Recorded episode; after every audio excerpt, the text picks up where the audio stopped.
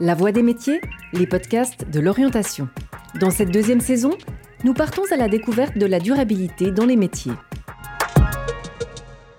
De la géographie à la botanique, en passant par l'urbanisme, le métier d'horticulteur-horticultrice paysagiste est au croisement de plusieurs compétences. Ces artisans du végétal accompagnent les particuliers et les collectivités dans la création ou la rénovation d'espaces verts respectueux de la nature et de la biodiversité. C'est dans une entreprise que nous avons rencontré Sarah, troisième génération d'entrepreneurs passionnés par l'environnement.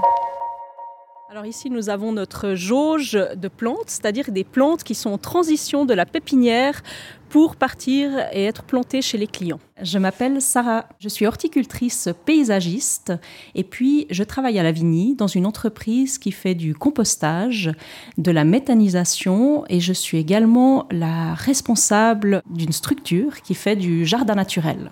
Alors, ma formation était plutôt académique au début, et puis par la suite, j'ai eu l'opportunité de rentrer dans l'entreprise qui était familiale. Donc, euh, mon grand-père avait fondé la société en 1965, et puis mon père s'était formé à Lullier, euh, dans l'école d'horticulture de Genève et il avait repris et développé la société. Et puis moi je suis arrivée pour euh, m'occuper du secteur jardin et donc, je n'avais pas de formation dans le domaine au début. Euh, je me suis formée donc euh, en cours d'emploi avec une formation accélérée, comme c'est le cas et comme c'est possible quand on a une formation académique euh, qui, s'est produite avant. Et donc, voilà, je, je, me suis formée parce que ça me paraissait important pour moi. J'étais responsable d'un certain nombre de collaborateurs qui, eux, étaient formés. Donc, ça me paraissait aussi important par rapport à la clientèle. Alors ce métier, c'est tout d'abord travailler avec la nature, je crois que ça c'est le plus important, et puis également avec la clientèle. Donc c'est la clientèle qui prend contact avec nous et puis qui a des attentes, euh, des besoins. Et nous on doit y répondre. Donc en faisant des propositions, des offres, parfois des croquis, c'est assez souvent le cas maintenant et après, si le devis est accepté, on va réaliser les travaux et dans un monde idéal, on entretient également les aménagements extérieurs afin de garantir leur qualité esthétique, mais aussi euh, par rapport à la biodiversité et tout ce qu'on a voulu mettre en place dans le jardin. Les gens maintenant sont de plus en plus sensibles à la biodiversité. Euh, à l'environnement. Ils se rendent bien compte aussi qu'on a une, perte galopante de biodiversité et que cette euh, nature nous, nous, rend bien des services qu'on appelle des services écosystémiques. Donc on a souvent la demande de, clients qui nous demandent de faire un bilan de leur jardin et puis un bilan donc euh, du point de vue environnemental et biodiversité. Et puis nous, après, on fait des propositions justement pour améliorer conserver ou, améliorer, comme je le dis, cette biodiversité. En fait. Donc ici, on voit une jauge avec euh, de l'eau. C'est pour nos plantes aquatiques, parce qu'une de nos spécialités, c'est aussi les étangs, les biotopes. Il faut énormément de connaissances pour pouvoir proposer euh, en fait des non-interventions, si j'ose dire, ou en tout cas euh, travailler de concert avec la nature euh, pour pouvoir conseiller le client. Parce que c'est vrai que souvent on se rend compte qu'il y a beaucoup de méconnaissances dans le domaine et c'est pas forcément par volonté qu'on fait les, les gestes qui ne sont pas favorables pour la biodiversité. Donc, par exemple, à savoir que ben, on essaye d'arrêter tout ce qui est produits phytosanitaires. Euh, donc, voilà, ça c'est important. Si on doit travailler avec des produits, c'est possible, mais qui soient le plus naturel possible. Donc ça passe par euh, des extraits fermentés, par exemple, de plantes, euh, des, plantes sèches, du compost. donc voilà. Et puis après, on peut mettre aussi l'accent sur le choix des matériaux donc ça soit des matériaux locaux. Euh, on parle maintenant même de matériaux qui sont réutilisés. Donc on a un réemploi des matériaux dans le jardin. Et puis les, des plantes qui soient bien choisies également, parce qu'on a des, maintenant pas mal de contraintes environnementales, que ce soit avec euh, les changements climatiques, avec l'arrivée de nouveaux ravageurs et maladies.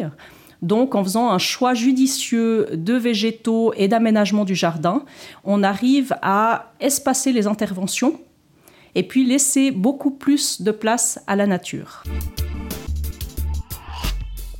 Maintenant, il me semble que, en tout cas, quand j'ai fait ma formation, et je sais que c'est encore plus le cas actuellement, il y a vraiment l'accent qui est mis sur euh, des façons de travailler qui soient euh, raisonnées, euh, on a des entretiens, par exemple, on a des formations sur les entretiens différenciés. Ça veut dire qu'on ne va pas intervenir sans cesse dans le jardin, comme je disais, mais on va ponctuellement choisir ses interventions. On a énormément l'accent dans ces formations, euh, dans la formation actuelle de CFC, qui est mise justement sur le respect de la nature et puis de travailler avec cette nature. Je pense déjà qu'on est vraiment au front. On est euh, les premiers à intervenir dans les jardins, souvent. Des fois, on travaille de concert avec des architectes paysagistes. Mais on a vraiment une grande responsabilité pour travailler sur ces questions de durabilité. Et pour moi, un CFC, déjà en ayant un CFC ou un AFP, c'est tout à fait possible de travailler avec cette nature et puis de pouvoir euh, vraiment maximiser nos efforts et nos interventions par rapport à la biodiversité. Donc il y a des formations qui se développent aussi. Euh, j'ai d'ailleurs suivi un DAS euh, en management durable à l'HEG de Genève. Euh, donc c'est des choses qu'on peut faire par la suite et hum, c'est ce qui est formidable en Suisse, c'est qu'on a vraiment accès après un CFC à beaucoup de formations continues qui peuvent être certifiantes ou non mais qui nous permettent d'obtenir les clés pour faire encore mieux dans notre pratique et aller encore plus loin. C'est vrai qu'en travaillant dans ce milieu-là, on est vraiment au contact de cette nature. Et là, on se rend compte des dégâts qui peuvent être causés par nos actes ou par de la méconnaissance. Et je crois que ça, ça pousse encore plus à s'investir, à se former pour avoir les compétences pour pouvoir agir pour une journée type d'horticulteur paysagiste, il faut le dire, il faut se lever très tôt. c'est un métier où on travaille justement, comme je le disais, euh, avec la nature. Donc on se lève euh, aux à l'aurore. Et puis après, euh, donc on arrive au dépôt, on se prépare, on monte au bureau et c'est là où on discute du planning de la journée. Après, on prépare ce qu'il nous faut pour euh, notre chantier et on part sur ce chantier pour exécuter les travaux de la journée. Après, on revient au dépôt et puis euh, on remonte au bureau pour faire un petit compte rendu justement de cette journée, comment ça s'est passé et pouvoir préparer des éléments pour la journée suivante. Voilà une, journée type. Après, ça peut être euh, dans l'entretien, on a des équipes spécialisées en entretien ou alors en création. Ce qu'il faut savoir dans le CFC d'horticulteur paysagiste, c'est que c'est riche et varié. Et donc, on voit énormément de choses euh, dans le métier. Donc, on va passer par tous les éléments de notre métier d'horticulteur paysagiste, donc de la création à l'entretien. Alors, c'est important, je pense, d'avoir une grande sensibilité par rapport à ce qui nous entoure, par rapport à l'environnement. Euh, d'avoir également des qualités humaines parce que on va travailler avec la clientèle et également avec ses collègues. On est en équipe pour euh, des questions de, voilà, de, travail et également de sécurité. Donc euh, ça c'est important. Il faut avoir une bonne condition physique parce que peu importe la météo, on est sur le terrain. Donc, et je crois que finalement c'est un métier passion. Pour moi, j'ai toujours dit ça. Euh, ce métier, euh, c'est vraiment un métier passion. Il y a énormément d'éléments, comme j'en parlais. Euh, il y a par exemple la nomenclature, donc c'est toute la connaissance des végétaux. Alors souvent on entend parler de notre métier en disant il faut savoir le nom français, le nom latin, c'est un peu ce qui ressort.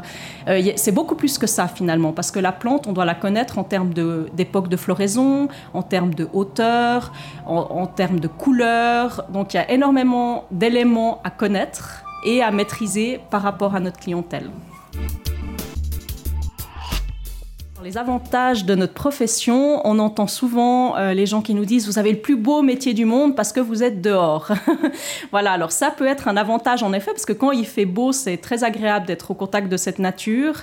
Après, ça peut être aussi un inconvénient parce que c'est vrai quand il fait mauvais, on est aussi au contact de la nature et on se retrouve dehors. C'est un métier où on peut se dépenser de façon physique. Donc euh, je crois que ça c'est aussi important euh, de, voilà, de pouvoir euh, aller dehors, faire différents travaux.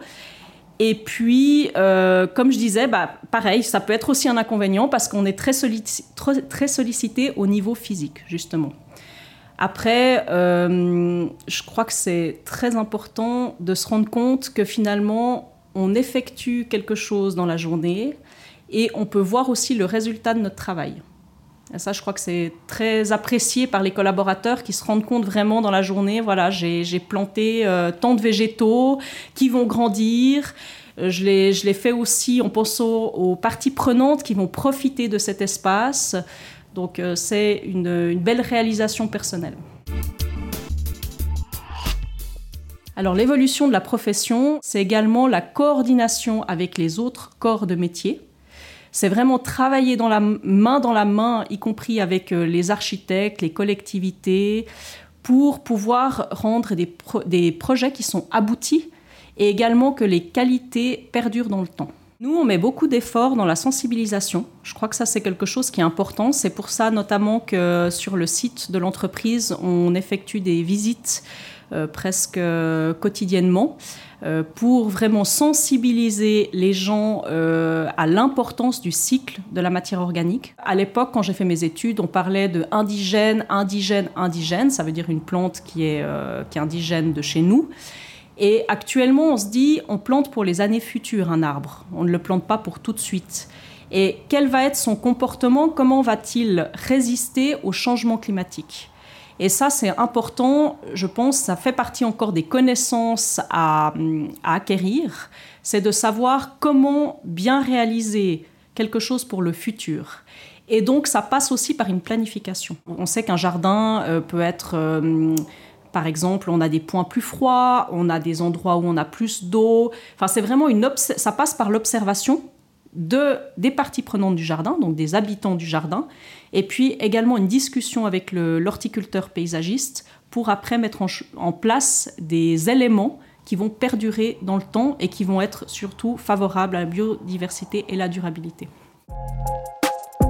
Si vous souhaitez faire découvrir cet entretien, n'hésitez pas à le partager. Merci d'avoir écouté La Voix des métiers, un podcast produit par l'Office d'orientation scolaire et professionnelle de l'État de Vaud.